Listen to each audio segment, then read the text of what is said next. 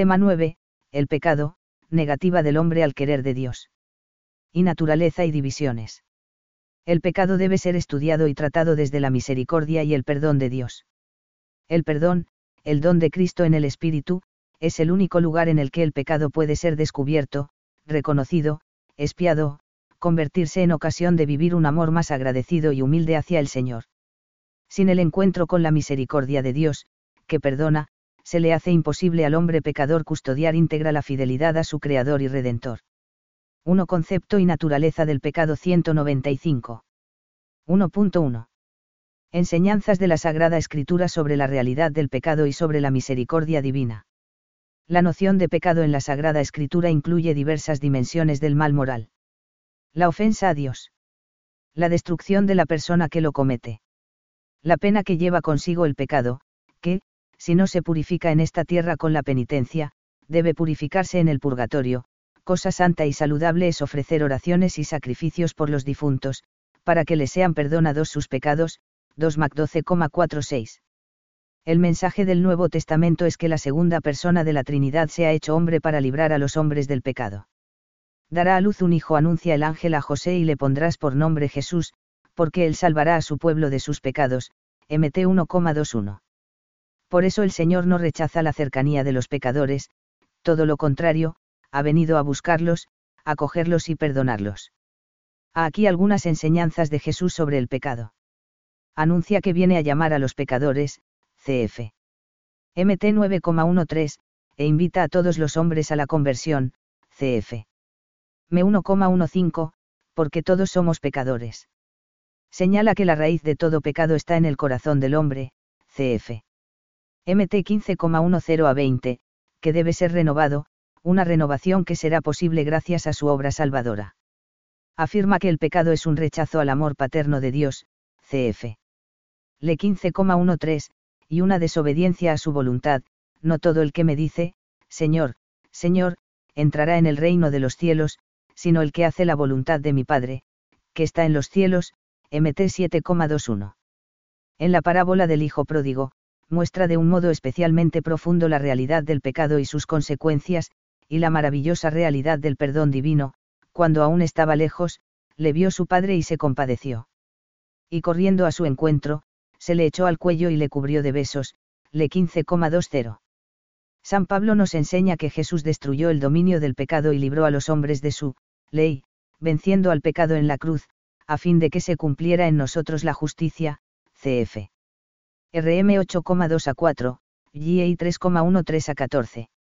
Esta se aplica a cada persona en el bautismo, el hombre muere con Cristo al pecado y resucita a la nueva vida, de modo que es una, criatura nueva, cf. RM 6,3 a 7. La revelación sobre el pecado es una llamada a la esperanza. Continuamente se pone de relieve en todo el Nuevo Testamento la misericordia de Dios, que sobrepasa todos los pecados de los hombres, la ley se introdujo para que se multiplicara la caída, pero una vez que se multiplicó el pecado, sobreabundó la gracia, para que así como reinó el pecado por la muerte, así también reinase la gracia por medio de la justicia para vida eterna por nuestro Señor Jesucristo, RM 5,20 a 21. Por eso el pecado no lleva a adoptar una visión triste o desesperanzada de la vida moral, sino al reconocimiento humilde de nuestra condición de pecadores, de la necesidad de ser salvados, al dolor de haber ofendido a Dios, a la confianza en su perdón, a la alegría por haberlo recibido, al propósito de vivir una vida nueva en amistad con Dios. 1.2. La consideración del pecado en el magisterio de la Iglesia el documento magisterial que ofrece la mejor síntesis de la doctrina de la Iglesia sobre el pecado es la Exhortación Apostólica Reconciliatio et Paenitentia, 2 de diciembre de 1984. Se centra en tres puntos, la conversión, el pecado y la pastoral de la reconciliación. Contextos de la Sagrada Escritura y la tradición, la exhortación recuerda que el pecado se divide en mortal y venial, y excluye la triple división en veniales, guiare y ves y mortales, ya que entre la vida y la muerte no existe un punto intermedio. Afirma también que no se puede reducir el pecado mortal a un acto de opción fundamental directamente contra Dios. El Catecismo de la Iglesia Católica hace una síntesis de la teología del pecado en el artículo 8 de la primera sección, tercera parte. La encíclica Veritatis Splendor, en en 69-70, 83 y 89, Seil al paso de algunos errores concretos dentro de los temas que desarrolla, especialmente las precisiones sobre la existencia de los actos intrínsecamente malos, y la distinción entre pecado mortal y venial. 1.3. Naturaleza del pecado, ofensa y desobediencia a Dios, autodestrucción del hombre. San Agustín define el pecado como, todo acto, palabra o deseo contrarios a la ley eterna, contra Faustum, 22,27. Santo Tomás hace suya esta definición, que es recogida por el Catecismo de la Iglesia Católica, CFN 1849. El pecado es, esencialmente, una ofensa a Dios. El pecado es siempre, ha recordado Pablo VI, un menosprecio e incluso un olvido de la amistad personal entre Dios y el hombre, una verdadera e injustificable ofensa a Dios, más aún, un ingrato rechazar el amor de Dios que en Cristo nos ha sido ofrecido cuando llamó a sus discípulos amigos y no siervos, Pablo VI, Canst. AP. Indulgentiarum Doctrina, 1 de enero de 1967, N2. El pecado ofende a Dios porque nos negamos a responder a su amor con el nuestro, y en lugar de amarlo a Él como sumo bien, lo relegamos al rango de bien parcial, y lo expulsamos de nuestra alma, porque preferimos en su lugar otros bienes creados. Todo acto del hombre contra Dios es un acto contra el hombre mismo, que desdibuja en él la imagen de Dios. El pecado ofende a Dios por ser autodestrucción del hombre, en quien él se gloria. Dios sufre por nuestros pecados porque nos dañan, como sufren los padres por lo que daña o hace sufrir a sus hijos. El pecado es el único mal en sentido pleno. No es uno más entre los males que puede padecer la persona, sino el que reviste mayor gravedad, el único que lo es de modo absoluto. Los males no morales son privaciones de bienes limitados. El pecado mortal, en cambio, nos priva del bien infinito. Por eso afirma el CEC, N1488, que, a los ojos de la fe, ningún mal es más grave que el pecado y nada tiene peores consecuencias para los pecadores mismos, para la Iglesia y para el mundo entero. La gravedad de la ofensa del pecado se puede entender mejor considerando la pasión de Jesucristo, dice la Sagrada Escritura que, al pecar, volvemos a crucificar a Cristo, cf. HB 6,6. Contemplar al Señor en la cruz entregando su vida por nosotros nos ayuda a valorar el gran amor que nos tiene, a darnos cuenta de cuánto le duelen nuestros pecados, y mueve el corazón al dolor de amor y a la respuesta generosa. El pecado es además origen de muchos males. La razón es que la persona se degrada como persona, se hace desgraciada, se hace esclava del egoísmo y la soberbia, y el prójimo deja de ser alguien a quien se ama, para convertirse en un objeto al servicio de los propios intereses. El pecado es la raíz de toda infelicidad humana.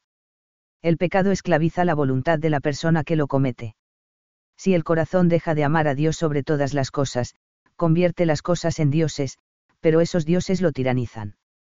Por otra parte, cuando el corazón se vuelve esclavo, trata de oscurecer a la razón para que no vea con claridad la verdad sobre el bien, de ese modo, puede seguir sirviendo a sus dioses.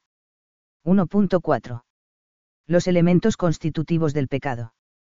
La tradición teológica cristiana distingue, con San Agustín, dos elementos constitutivos de todo pecado, el rechazo o alejamiento de Dios, aversio a Deo, y la conversión a las criaturas, conversio ad criaturas. Desde el punto de vista teológico, la raíz de todo pecado es el alejamiento de Dios, no reconocer a Dios como el Señor absoluto del bien y del mal. Ahora bien, el pecador no busca con su acción un rechazo directo de Dios, lo que hace es amar bienes creados de modo desordenado, es decir, de modo contrario a la ley divina, y de esta manera se sitúa en oposición deliberada a Dios. 1.5. Pecado original y pecados personales. El pecado original es el cometido personalmente por nuestros primeros padres y transmitido por ellos a todos los hombres. Es un desorden que atañe a la naturaleza humana, en la que ha dejado unas heridas que nos afectan siempre, oscuridad de la inteligencia, malicia de la voluntad, debilidad para el bien, desorden de la concupiscencia. Por el pecado original entró la muerte y la enfermedad en la vida humana, cf. RM 5,12. Los males físicos que padecemos tienen su origen en el pecado original, por el que quedamos privados de los dones pritarnacharals de la inmortalidad y de la impasibilidad, no estar sometidos a penalidades corporales. El pecado personal es el que comete cada persona. Por una parte, profundiza y agrava las heridas del pecado original. Por otra, es causa inmediata de muchos sufrimientos, muertes, violencias y privaciones materiales provienen con frecuencia de injusticias cometidas por personas determinadas. De un modo más o menos directo, todo tipo de mal procede del pecado, al menos en cuanto a su primer fundamento en la culpa original, cf. GN 3,16 a 19. 1.6. El sentido del pecado y su importancia en la vida moral. Muchos hombres han perdido el sentido del pecado, tal vez hoy el más grande pecado del mundo sea que los hombres han comenzado a perder el sentido del pecado. Pío XII, Ayok. 26 de octubre de 1946.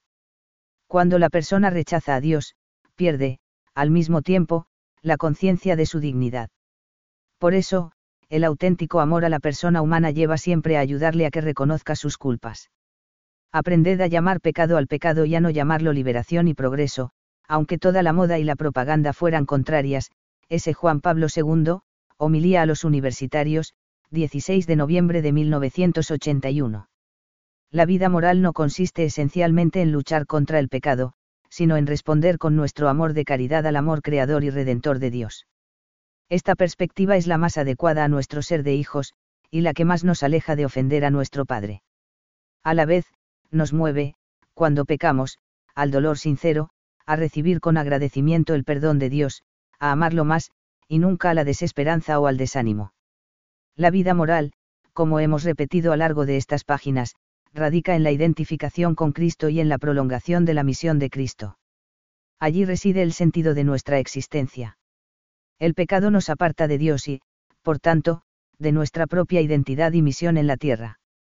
Si permanecemos bajo la esclavitud del pecado, lo que se malogra no es un simple proyecto terreno en beneficio propio o de los demás, sino nuestra propia existencia como seres únicos e irrepetibles, que solo cuentan con una vida para realizar una misión divina y alcanzar la felicidad eterna. Desde un punto de vista positivo, un gran estímulo para la vida moral es considerar nuestra amistad con Dios, y los grandes frutos de amor y felicidad que Él hará surgir en la tierra a través de nuestra fidelidad si, con su gracia, nos arrepentimos de nuestros pecados y acogemos su perdón. 2. El pecado como acto personal y su gravedad. 2.1. El pecado como acto de la persona, pecado y libertad. La raíz del pecado está en el corazón del hombre, en su libre voluntad, según la enseñanza del Señor, de dentro del corazón salen las intenciones malas, asesinatos, adulterios, fornicaciones, robos, falsos testimonios, injurias. Esto es lo que hace impuro al hombre, MT 15,19 a 20. En el corazón reside también la caridad, principio de las obras buenas y puras, que es herida por el pecado, CEC, N1853. El pecado mortal destruye la caridad en el corazón del hombre por una infracción grave de la ley de Dios, aparta al hombre de Dios, que es su último fin y su bienaventuranza, prefiriendo un bien inferior, CEC, N1855. La tradición cristiana lo llama mortal porque priva de la gracia a quien la poseía, produciendo la muerte de la vida sobrenatural en su alma. El pecado venial es una transgresión que no tiene esa gravedad. El pecado venial deja subsistir la caridad, aunque la ofende y la hiere, CEC, N 1855. La Sagrada Escritura habla de dos tipos de pecados, unos que producen la muerte, cf. Esti 1,15, y excluyen del reino de los cielos, cf. Y Cor 6,9 a 10, y 5,19-21 separan de Cristo, rompen la unión con Dios, y otros en los que el justo mismo cae varias veces al día, cf. Ubi 24,16, pero que no excluyen de la amistad con Dios.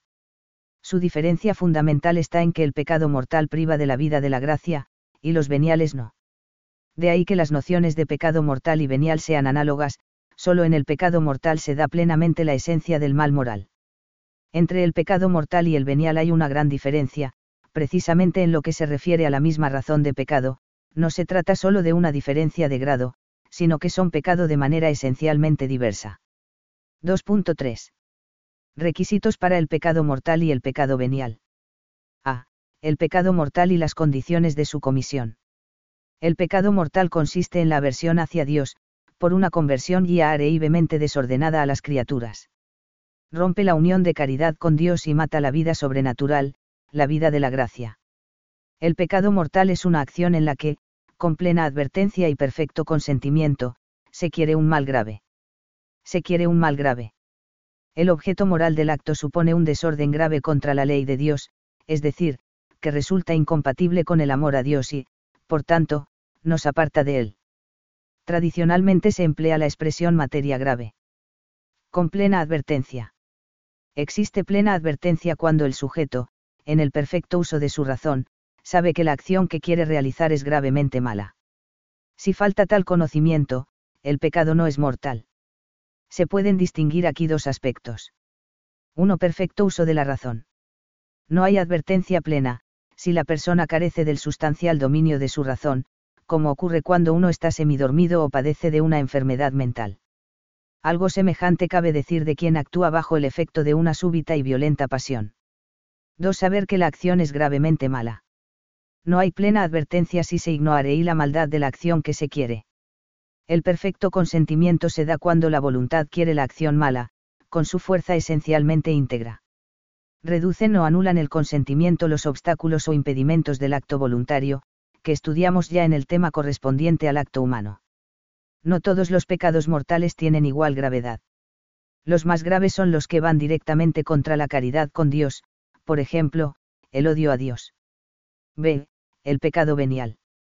El pecado venial no rompe la unión de amor con Dios, ni destruye la vida de la gracia. Su existencia consta ampliamente en la Sagrada Escritura, la tradición y el magisterio, que ha enseñado en forma solemne esta verdad. El desorden propio del pecado venial se puede dar de dos maneras. Por imperfección del acto, cuando se realiza una acción gravemente mala, pero sin plena advertencia o perfecto consentimiento. Porque el acto que se realiza no es gravemente malo, por EJ, una mentira que no comporta injusticia grave, la vanidad, la gula, etc. Si estos pecados se realizan con plena advertencia y consentimiento se llaman pecados benaíals deliberados, diferentes a los pecados veniales no deliberados o por debilidad. C. Una precisión importante. En el lenguaje corriente, se habla a veces de pecado mortal y pecado grave como sinónimos, del mismo modo, se suele identificar pecado venial y pecado leve. Sin embargo, la división pecado mortal pecado venial no obedece al mismo criterio que pecado grave pecado leve. A. La división mortal venial se refiere a la responsabilidad moral del sujeto que realiza la acción. B. La división grave leve toma como criterio la relación con el precepto o virtud transgredidos. Desde este punto de vista, hay acciones que suponen un mayor alejamiento del plan divino, materia grave, que otras, materia leve. Si se tiene en cuenta el segundo criterio, vemos que caben grados entre los pecados, pueden ser más o menos graves o más o menos leves. En cambio, no existen pecados más o menos mortales, o lo son o no lo son. No se puede equiparar directamente mortal a grave o venial a leve. Puede ocurrir que un acto cuya materia es grave no constituya un pecado mortal, debido a que falta la plena advertencia o el perfecto consentimiento. D. Debate reciente sobre el pecado mortal. La encíclica Veritatis Splendor se refiere a algunos autores que rechazan la distinción tradicional entre pecados mortales y veniales, y subrayan que la oposición a la ley de Dios, que causa la pérdida de la gracia, solamente puede ser fruto de un acto que compromete a la persona en su totalidad, es decir, un acto de opción fundamental. Según estos teólogos, el pecado mortal, que separa al hombre de Dios, se verificaría solamente en el rechazo de Dios, vs. N 69. Estos autores afirman que la opción fundamental se realiza mediante la libertad fundamental, que no sería la libertad por la que elegimos actos concretos, libertad categorial, sino una libertad de otro orden, mediante la cual la persona decide globalmente sobre sí misma ante Dios. Por tanto, la opción fundamental sería una decisión que se toma no a través de una elección determinada y consciente, sino en forma trascendental y atemática, es decir, no reflexiva, cf. VS, N65. Introducen así una seria disociación entre la opción fundamental y las elecciones concretas. El bien y el mal moral solo se refieren a la opción fundamental, por Dios o contra Dios, mientras que las elecciones de comportamientos particulares intramundanos, los que se refieren a las relaciones del hombre consigo mismo, con los demás y con el mundo de las cosas, no son buenas o malas, sino solo ceo rectas o equivocadas. En la práctica, anulan el valor moral de las acciones, no advierten que la persona puede ofender gravemente a Dios con sus acciones concretas, y no solo con una opción fundamental contra él. olvidan que la libertad es capaz de modificar la intención más profunda de la persona y, de hecho, la cambia a través de determinados actos particulares, cf. RP, N17, VS, N70. También se ha propuesto una división tripartita de los pecados, desde el punto de vista teológico veniales, graves y mortales, o letales. Los pecados graves serían un grave desorden moral, pero fruto de la debilidad, y por tanto no comportarían una decisión irrevocable, no serían pecados mortales. El pecado mortal sería aquel en el que se diese una resolución consciente y lúcida de ofender a Dios. Esta triple distinción afirma RP, N17 podría poner de relieve el hecho de que existe una gradación en los pecados graves. Pero queda siempre firme el principio de que la distinción esencial y decisiva está entre el pecado que destruye la caridad y el pecado que no mata la vida sobrenatural, entre la vida y la muerte no existe una vía intermedia. 3. Algunos tipos de pecados. 3.1. Pecados internos. Los pecados internos son los que se consuman en el corazón del hombre, sin manifestarse externamente, a no ser por algún efecto que accidentalmente se siga de ellos. Los dos últimos mandamientos del Decálogo se refieren a pecados de este tipo. Los pecados internos se dan en todo género de materias. Son especialmente peligrosos los relativos a la sensualidad, al deseo de bienes ajenos, y a la envidia, que frecuentemente lleva a ofensas al prójimo, internas y externas, disminución de la fama ajena, alegría por su desgracia, tristeza ante su prosperidad, etc. Se suele distinguir entre mal pensamiento, gozo pecaminoso y mal deseo. Mal pensamiento, consiste en complacerse en una acción mala, que se representa en la imaginación, sin el deseo de realizarla. Se incurre en este pecado, por tanto, cuando el sujeto se entretiene voluntariamente en imaginar una situación pecaminosa, para deleitarse en ella. Gozo pecaminoso, consiste en complacerse en una acción mala antes realizada, sea por uno mismo o por otro. Mal deseo, se da cuando a la complacencia en una acción mala se añade el deseo de realizarla, alcance o no de hecho este deseo su plena eficacia. El que mira a una mujer deseándola, ya ha adulterado con ella en su ceo razón, MT 5,28. Los pecados internos, aun los mortales, no son tan graves, en general, como los externos correspondientes, porque el hecho de no llegar a la realización de obras externas pecaminosas manifiesta un desorden de la voluntad menos intenso. Sin embargo, es importante luchar contra ellos porque son muy peligrosos para el alma. Esa peligrosidad se debe al hecho de que se cometen más fácilmente, nadie los nota, y no requieren las dificultades que lleva consigo una obra externa, sino solo consentir a la tentación. Esto puede conducir a no combatirlos, a acostumbrarse a ellos. Y, en tal caso, a deformar la conciencia, provocando su oscurecimiento. 3.2. Pecados capitales. Algunos pecados son llamados capitales porque son como la cabeza de otros pecados, CFR. CEC, N1866. Es muy importante practicar las virtudes contrarias. Soberbia, es el deseo desordenado de la propia excelencia. Conduce a vicios como la presunción, la ambición y la vanidad. La virtud opuesta es la humildad. Avaricia, es el deseo desordenado de las riquezas y demás bienes temporales, olvidando que están destinados a la perfección de la persona y al bien de los demás. La avaricia produce la dureza del corazón con el prójimo, la inquietud, la violencia, el fraude, el engaño, la traición. La virtud opuesta es la pobreza o desprendimiento de los bienes terrenos. Lujuria, es el deseo desordenado del placer sexual causa la ceguera de la mente, la insensibilidad para las cosas del espíritu, la inconstancia, el apego desordenado a lo temporal. Se contrapone a este vicio la virtud de la castidad. Envidia, consiste en la contrariedad o tristeza consentida ante el bien ajeno, considerándolo como un mal propio, que disminuye nuestra excelencia o gloria. Engendra las varias formas de procurar el deshonor del prójimo, la murmuración, la calumnia, la injuria, la reticencia en alabar cuando es debido, etc. Incluso puede llevar a producir dañaos materiales. La envidia se vence con la humildad y la caridad fraterna. Gula, es el apetito desordenado en el comer y en el beber. En el beber, este vicio lleva a la ebriedad, en el comer, se manifiesta de modos diversos, exceso en la cantidad, voracidad, refinamientos superfluos, tiempo que se dedica a la comida, etc. Los excesos en la comida y la bebida llevan a la pereza, a la frivolidad y a la falta de cordura. A la gula se opone la virtud de la sobriedad. Ira, es la falta de moderación en rechazar las cosas que estimamos como malas. La ira induce con frecuencia a la venganza, a los pensamientos maliciosos, a injuriar y a tomar decisiones precipitadas. La ira se combate con la paciencia y la mansedumbre. Pereza, es la tristeza o desgana consentidas frente al esfuerzo que supone el ejercicio del bien. La pereza es la puerta de muchos otros vicios porque es una ocasión para que se presenten numerosas tentaciones, y conduce a la negligencia en el cumplimiento de los deberes profesionales, familiares, apostólicos, etc. El remedio específico es la diligencia. 3.3.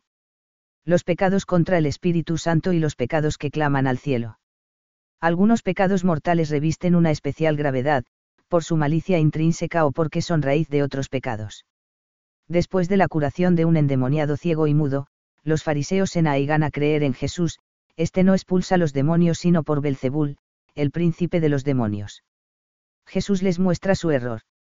Y afirma, os digo que todo pecado y blasfemia se les perdonará a los hombres, pero la blasfemia contra el Espíritu Santo no será perdonada, MT 12,24.31. Los pecados contra el Espíritu Santo consisten esencialmente en despreciar de modo formal la ayuda de Dios. Entre ellos, suelen enumerarse, la desesperación de la propia salvación, la presunción de alcanzar la salvación sin méritos para ello, el rechazo de la verdad cristiana, conocida como revelada por Dios, el empeño de persistir en el pecado, es decir, la obstinación en el mal, la decisión de no arrepentirse nunca. La afirmación de Jesús de que no se perdonará la blasfemia contra el Espíritu Santo no quiere decir que Dios no quiera perdonar ese pecado. El problema está en el que lo comete, porque se pone en una situación de resistencia que cierra las puertas a la gracia de Dios. No hay límites a la misericordia de Dios, pero quien se niega deliberadamente a acoger la misericordia de Dios mediante el arrepentimiento rechaza el perdón de sus pecados y la salvación ofrecida por el Espíritu Santo, cf. DV, N46. Semejante endurecimiento puede conducir a la condenación final y a la perdición eterna, CEC, en 1864. También son especialmente graves los pecados que claman al cielo, según la expresión de la Escritura, CF 2 Mac 8,3, porque dañan de tal manera al prójimo que despiertan la indignación de la justicia divina. Concretamente, el homicidio, CF. GN 4,10, sodomía, Injusticias con los débiles y desamparados, CF. Ex 3,7 a 10, 22,20 a 22, defraudación del salario, CF. CEC, N1867. 4. Distinción específica y numérica de los pecados. A. Distinción específica de los pecados. Los pecados se pueden distinguir por su especie.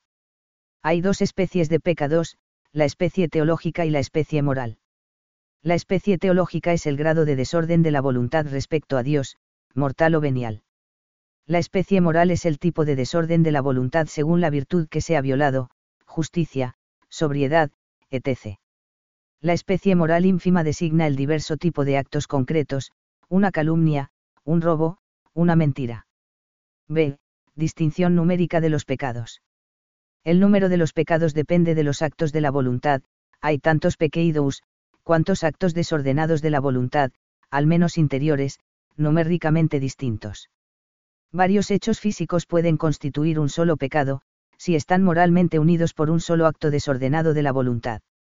En la confesión se deben acusar todos los pecados mortales cometidos desde la anterior confesión, en su especie ínfima y número. En muchos casos, los penitentes, sobre todo si hace tiempo que no reciben el sacramento de la penitencia, no pueden recordar con exactitud ni el número ni la especie de los pecados cometidos. Basta entonces que, después de un examen de conciencia hecho con la debida diligencia, los pecados se declaren en el modo en que se recuerden, por EJ varias veces al año, al día o por semana. Lo más importante es la verdadera contrición o dolor de los pecados y el propósito de rechazar los obstáculos que se oponen a la propia regeneración. Dos causas y efectos del pecado. La conversión. ¿Por qué ofendemos a Dios? Cuando pensamos en el amor que Dios nos tiene, en que existimos, vivimos y respiramos porque Dios nos está queriendo, cuando pensamos en la muerte de Jesucristo en la cruz por amor a cada uno de nosotros, o en las consecuencias desastrosas que tienen los pecados de los hombres en la vida propia y de los demás, no podemos dejar de preguntarnos, ¿por qué ofendemos a Dios? Aquí daremos unas respuestas sencillas, quizás simples, pero pueden ayudarnos a conocernos mejor y a saber cómo proceder para evitar el pecado y enamorarnos de verdad de quien más nos quiere. 1. Las causas del pecado. La causa principal del pecado es la voluntad desordenada del hombre. Dios nunca quiere el pecado, aunque lo permita. Él, desde el principio, creó al hombre y le dejó en manos de su propio albedrío. Le dio los mandatos y preceptos, e inteligencia para hacer lo que a él le place. Ante los hombres están la vida y la muerte, el bien y el mal, a cada uno se le dará lo que le plazca. Él no ha mandado a nadie que sea impío, y a nadie ha dado licencia para pecar, Sir 15,14,18 y 21. El pecado es siempre personal, exige un querer actual y desordenado de la voluntad, la raíz del pecado está en el corazón del hombre, en su libre voluntad, CEC, N1853. Nadie fuera del propio sujeto, puede causar el pecado. Nadie ni siquiera el demonio puede forzar a la persona a querer realizar un pecado. 1.1. El proceso del pecado y la responsabilidad personal. Hay dos cosas que engañan al hombre sobre su condición de único culpable de sus pecados, en primer lugar, el pensar que no tuvo fuerzas para combatirlos, en segundo término, el razonamiento de que no quiso un mal, sino solo un bien, aquel que ama desordenadamente. A. El hombre peca por despreciar la ayuda divina para hacer el bien. La causa del mal es siempre la imperfección del sujeto que lo realiza, un buen pintor no hace un mal cuadro por ser un buen artista, sino por estar distraído o porque no quiere usar de su habilidad. En el orden moral, esta imperfección solo se da cuando la voluntad rechaza la ayuda divina que constantemente lleva a la persona a realizar el bien. Por eso dice Santo Tomás que Dios, nunca se aparta de nosotros, solo podemos pecar en la medida en que nosotros nos apartemos de él, Indocent, de 37, Q2, AL, Ad 3. Dios nos da siempre fuerzas suficientes para evitar el pecado las dificultades para hacer el bien nunca superan las propias capacidades, de modo que la persona se vea obligada a pecar, si el hombre no omitiera voluntariamente lo que debe hacer, nunca caería en la infidelidad. Santo Tomás, Indocent, de 39, QL, A2, Ad 4. Pecamos cuando no queremos tomar la mano que Dios nos tiende generosamente. El pecado se realiza mediante un proceso que lleva a tomar como conveniente un bien que, en realidad, no lo es. Solo se peca eligiendo un bien aparente, porque el mal no puede ser querido en sí mismo, ya que el objeto de la voluntad es el bien. El bien aparente es siempre un bien creado que se ama desordenadamente, en contra de la ley divina. Todo pecado supone así un autoengaño voluntario, que induce a considerar como bueno lo que es malo. Más aún, la realidad de ese bien es lo que da su apariencia de buena a la acepción pecaminosa y la hace tentadora lo que se quiere mal y la razón de que se quiera el mal es siempre un cierto bien. Lo que hace mal a la acción es amar un bien desordenadamente, una obra de arte es un bien, robarla es amar desordenadamente ese bien. Precisamente, lo que hace difícil estirpar el mal es que se presenta siempre disfrazado de bien, tanto más atractivo y seductor es el mal cuanto mayor es su apariencia de bien. 1.2. Causas internas, ignorancia, debilidad, malicia. Los factores internos que inducen al pecado son la ignorancia, la pasión y la malicia. Hay pecados cuya causa es la ignorancia de su gravedad, una ignorancia que la persona ha debido y podido superar, pero no ha querido poner los medios para ello. Los pecados de debilidad son los que tienen su causa en una pasión que disminuye la voluntariedad del acto, por EJ, el que bajo un acceso de ira injuria a otro. Los pecados de malicia proceden sobre todo de la mala voluntad, sin que sea determinante ni la ignorancia ni la pasión, por EJ, quien comete un homicidio con premeditación. 1.3. Causas externas, las tentaciones. La tentación es una incitación o inducción a pecar. Aunque la persona tenga uso de razón y dominio sobre sus actos, su voluntad puede ser atraída, influida, por la presentación apetecible de bienes aparentes. B. Se peca eligiendo un bien aparente, que aparta de Dios como el mal no puede seducir por sí mismo, capta la voluntad disfrazándose de bien, de verdad o de belleza, en eso consiste precisamente la tentación. Las tentaciones, si se lucha contra ellas, y no han sido buscadas, tienen un valor positivo para la persona. Dios las permite como ayuda para que ejercitemos las virtudes. Por su origen, las incitaciones al mal son de tres clases, las de la concupiscencia, las del demonio y las del mundo. A. Las tentaciones de la concupiscencia. Son las más frecuentes, pues se trata de un enemigo que llevamos dentro. Cada uno es tentado por la propia concupiscencia, Esti 1,14. La concupiscencia consiste en el desorden de las fuerzas del alma, un desorden que procede del pecado original y que se agrava con los pecados personales.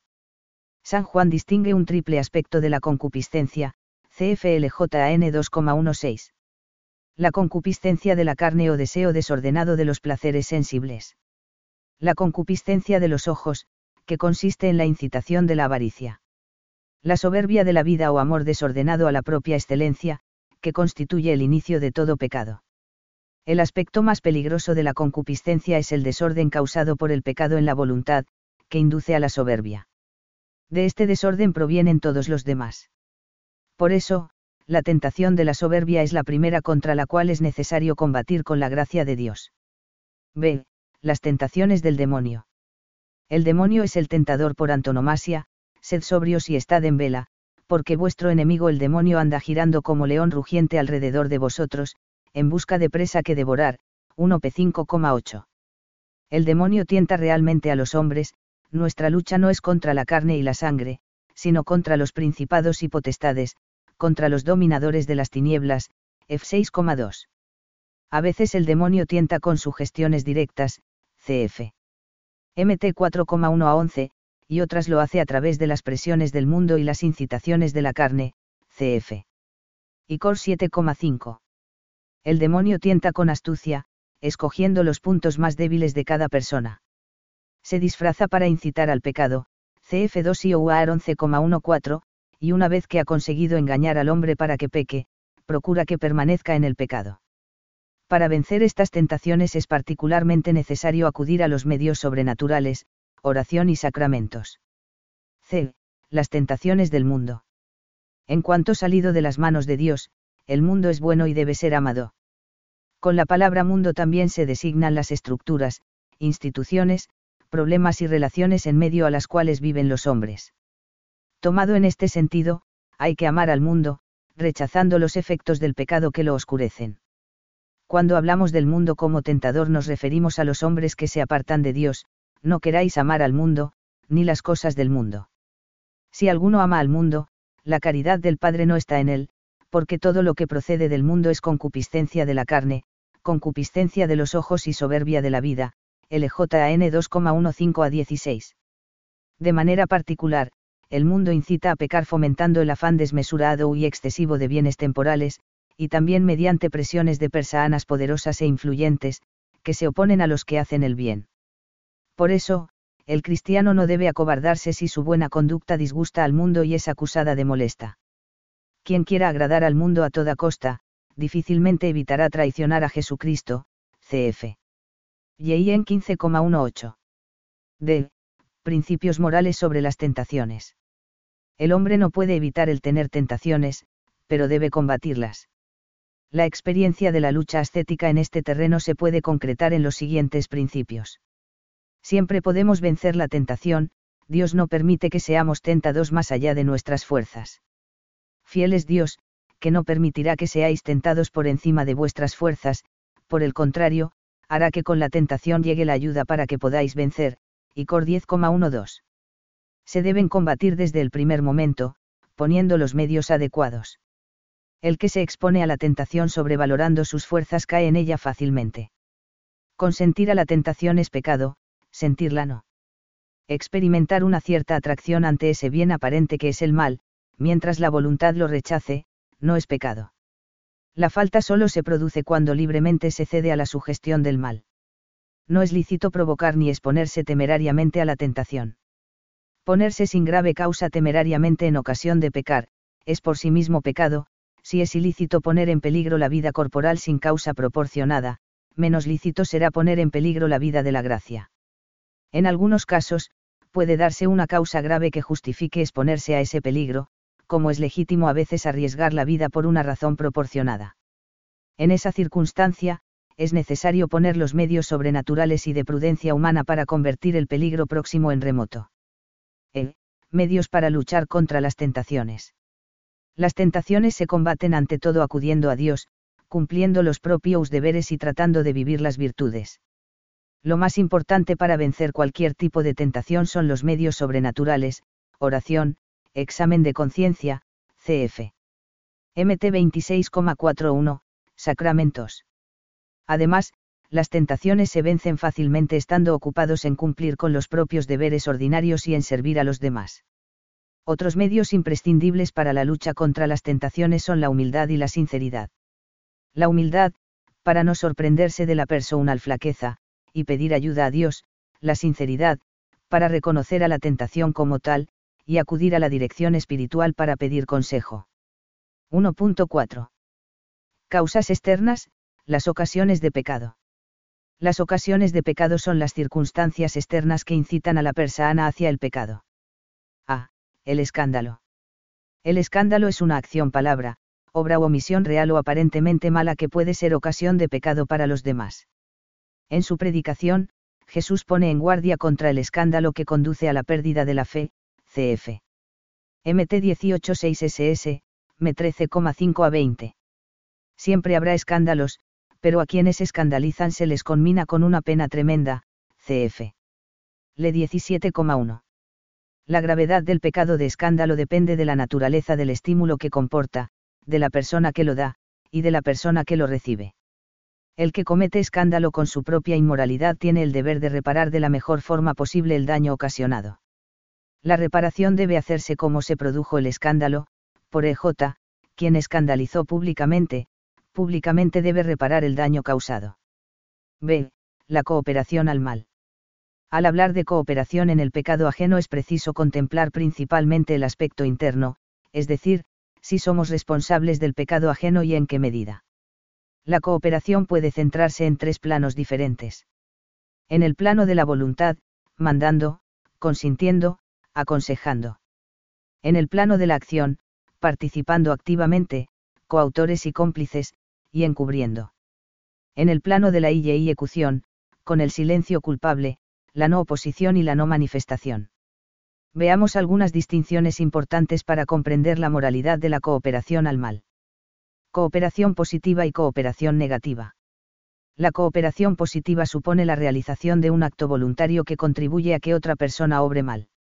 La cooperación negativa consiste en dejar de hacer algo frente al mal comportamiento ajeno. Se trata de una omisión, que solo es pecado cuando existe la obligación de hacer positivamente lo que no se ha hecho. Cooperación formal y material. Cooperación formal, se da cuando se busca la colaboración en el comportamiento ajeno, sabiendo y queriendo su mal obrar. A veces se realiza con la intención expresa y explícita de contribuir al pecado ajeno, querido como tal. En otros casos, falta esa intención explícita, pero la cooperación contribuye necesariamente al pecado ajeno por su propia naturaleza o por sus causas. Por ejemplo, hay cooperación formal en la persona que coopera directamente en la realización de un aborto, aunque intencionalmente rechace el aborto.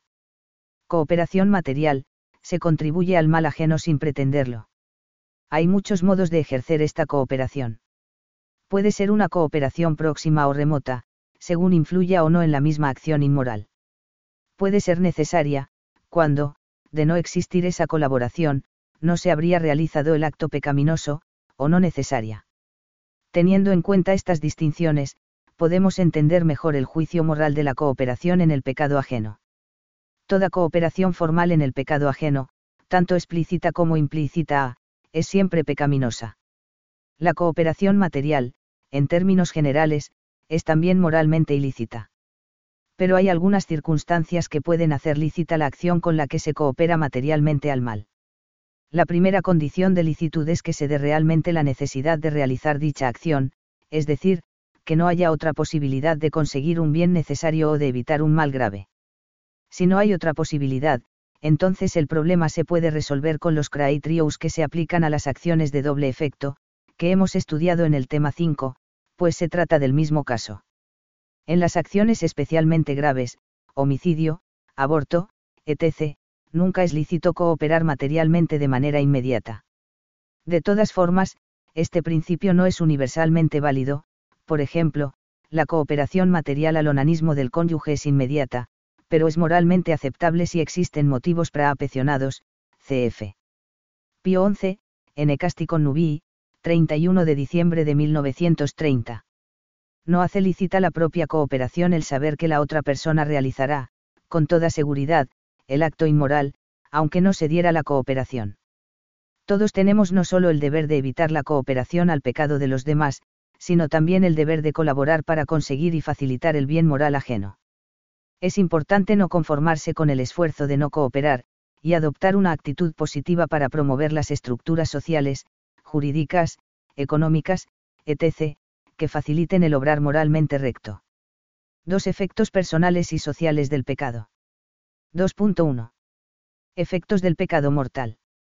El primer efecto del pecado mortal es la pérdida de la amistad con Dios y, por tanto, de la gracia santificante. En consecuencia, se pierden las virtudes infusas y los dones del Espíritu Santo, aunque puedan permanecer la fe y la esperanza si no se pecó contra ellas, pero en estado informe, pues no se encuentran asumidas y vivificadas por el amor de caridad, el alma se ve privada de la inhabitación de las tres personas divinas. En segundo lugar, el pecado comporta un debilitamiento de las fuerzas del alma, que ahonda las heridas del pecado original. Por eso, siguiendo la enseñanza de la Escritura, toda la tradición cristiana habla del pecado como esclavitud, quien peca dice el Señor se hace esclavo del pecado, y en 8,34. El desorden del pecado mortal conlleva, por último, penas temporales y pena eterna. La pena es el resultado mismo de la herida que, obrando el mal, el hombre se infiere al alejarse de Dios. Mientras perdura la obstinación en el pecado, permanece el alejamiento de Dios y la desintegración de la persona. La muerte hace ese querer irrevocable, eternizando con penas el alejamiento de Dios. 2.2. Efectos del pecado venial. En el pecado venial se da de modo imperfecto la razón de pecado, de ahí que sus efectos sean radicalmente distintos, aunque supongan también un detrimento del alma. El pecado venial no priva de la vida de la gracia, aunque enfría el fervor de la caridad manchando parcialmente el alma entorpece la vida de la gracia y el ejercicio de todas las virtudes. Hace difícil percibir las inspiraciones del Espíritu Santo y corresponder a ellas. Este debilitamiento dispone al pecado mortal. Sobre todo, es una ofensa a Dios, y el cristiano no debe olvidar que las pequeñas faltas de amor de un hijo duelen a menudo más que las ofensas graves de un extraño. Al pecado venial corresponden penas temporales, en esta vida o en el purgatorio. 2.3 los efectos sociales del pecado. Es relativamente frecuente la expresión pecado social. Es un término que exige algunas precisiones. El pecado, en sentido verdadero y propio, es siempre un acto de la persona, porque es un acto libre de la persona individual, y no precisamente de un grupo o una comunidad, RP, N16. Teniendo esto en cuenta, se puede hablar de pecado social en tres acepciones en cuanto todo pecado lleva consigo unas repercusiones o consecuencias sociales. En cuanto es una acción contra el prójimo, contra la justicia. En una tercera acepción, el término pecado social hace referencia a las relaciones entre las distintas comunidades humanas. Es lo que se conoce como mal social. En este sentido, se entiende por pecado social la acumulación y concentración de muchos pecados personales, que llegan a originar el llamado pecado de estructuras o estructuras de pecado. Las estructuras de pecado son ocasión de pecados personales para muchos componentes del correspondiente grupo social.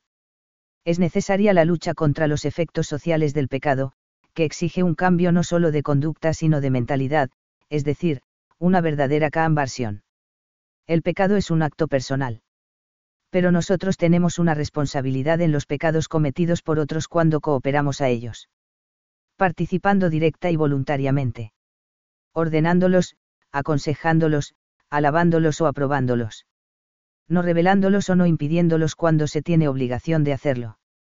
Protegiendo a los que hacen el mal, CEC, en 1868.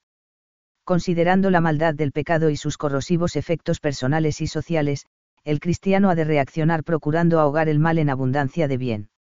La lucha contra el pecado se ha de plantear con optimismo, porque el bien es más fecundo que el mal En el corazón de todo hombre hay una inclinación al bien puesta por Dios, que el pecado atenúa pero no puede ahogar, todo hombre experimenta, al menos en lo íntimo de su alma, deseos de justicia, de paz, de fraternidad, de alegría, de amor, que solo Cristo puede satisfacer. A medida que el mal crece en intensidad, disminuye su apariencia de bien y, por tanto, su fuerza de seducción, al final seduce solo a los corrompidos, en cambio, la fuerza del bien es creciente, aunque su comienzo sea pequeño tiende a la plenitud. Siempre contamos con la ayuda de Dios, para hacer el bien, por eso, aunque cueste y suponga sacrificio, es un esfuerzo no solo posible sino premiado por encima de lo que nuestras fuerzas alcanzarían de suyo. 3. La conversión del pecador. Jesucristo ha venido al mundo a perdonar a los hombres ofreciendo su vida, su pasión y su muerte en la cruz. Es Dios el que toma la iniciativa para restaurar en el hombre la imagen del Verbo, convertirlo en hijo en el Hijo y ofrecerle la vida eterna. Desde los primeros momentos de su vida pública, el Señor invita a todos al arrepentimiento, a la penitencia, el tiempo se ha cumplido y el reino de Dios está al llegar, convirtió Sicrid en el Evangelio, me 1,15.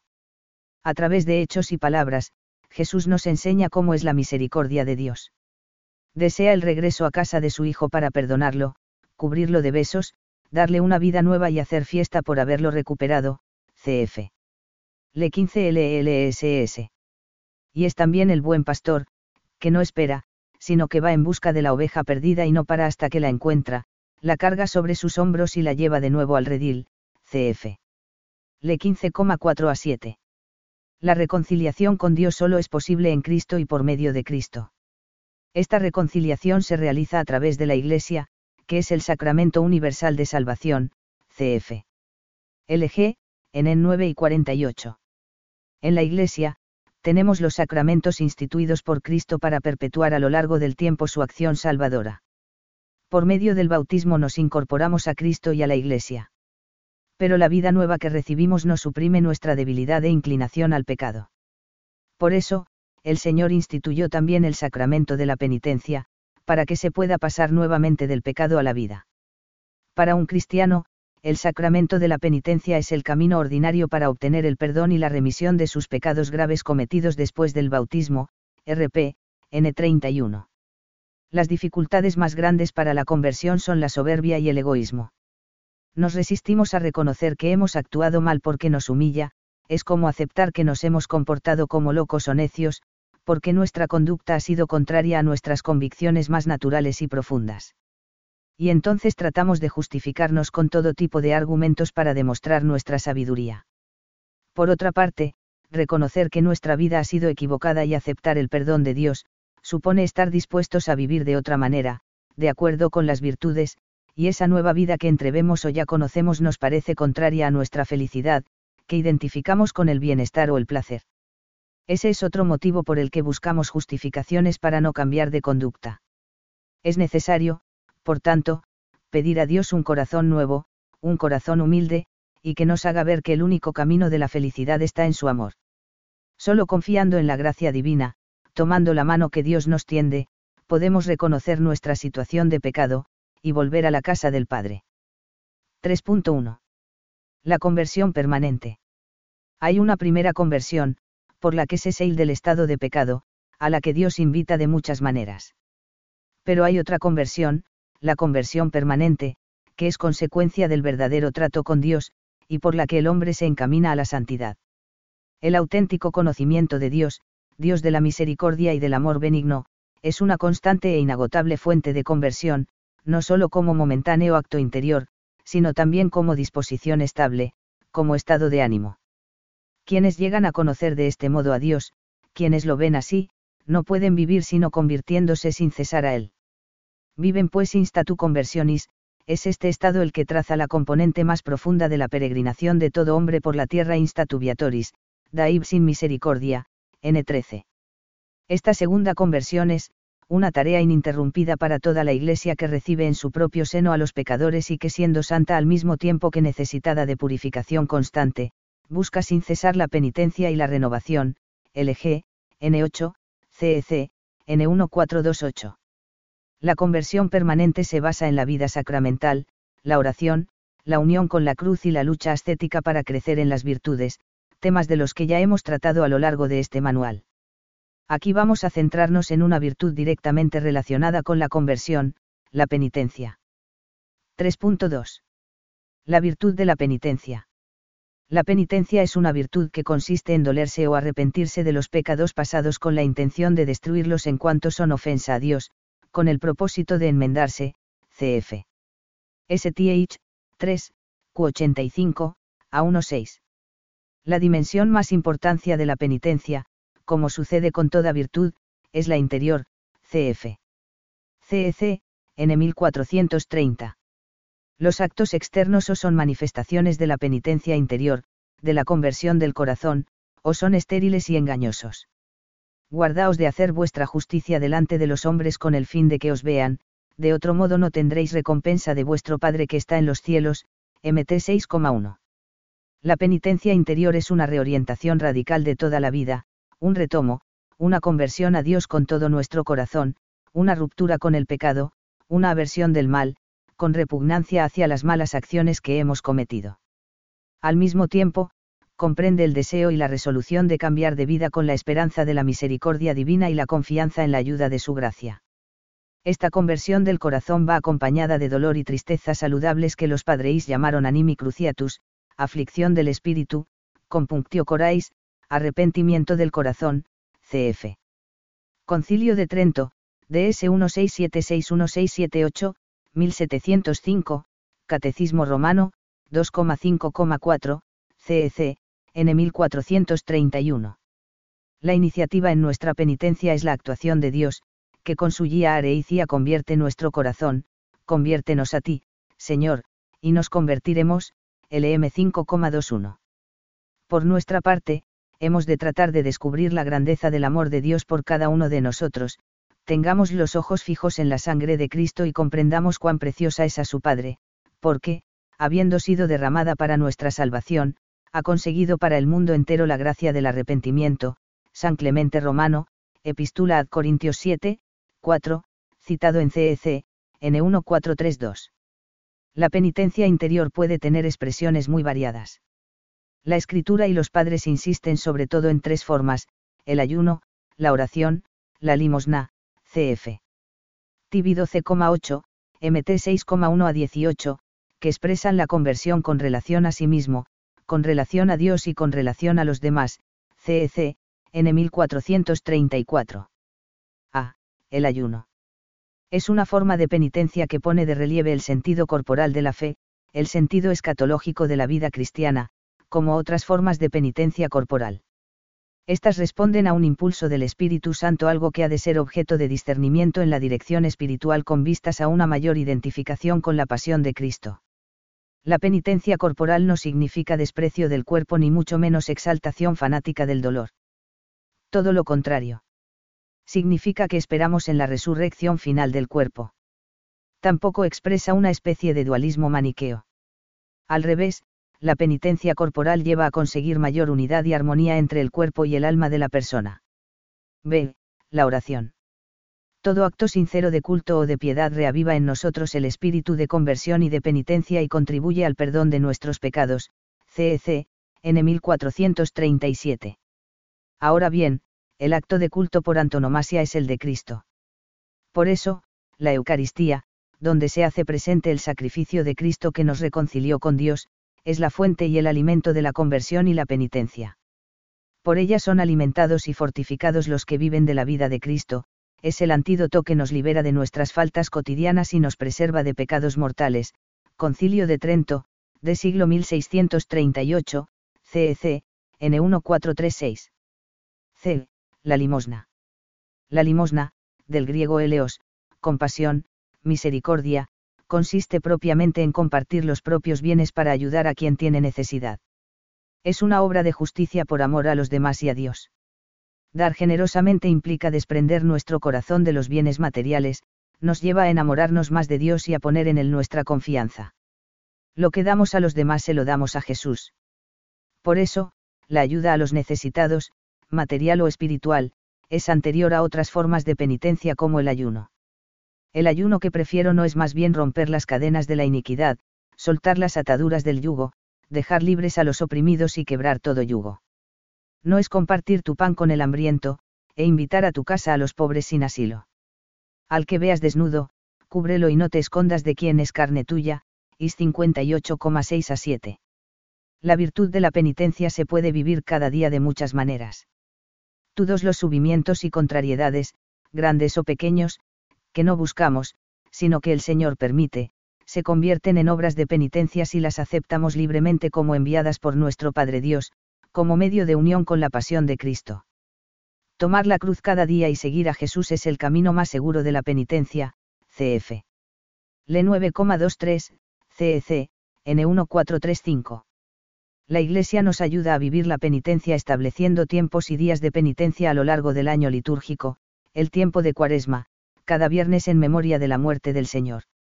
Estos tiempos son particularmente apropiados para los ejercicios espirituales, las liturgias penitenciales, las peregrinaciones como signo de penitencia, las privaciones voluntarias como el ayuno y la limosna, la comunicación cristiana de bienes, obras caritativas y misiones RAS, CEC, N1438.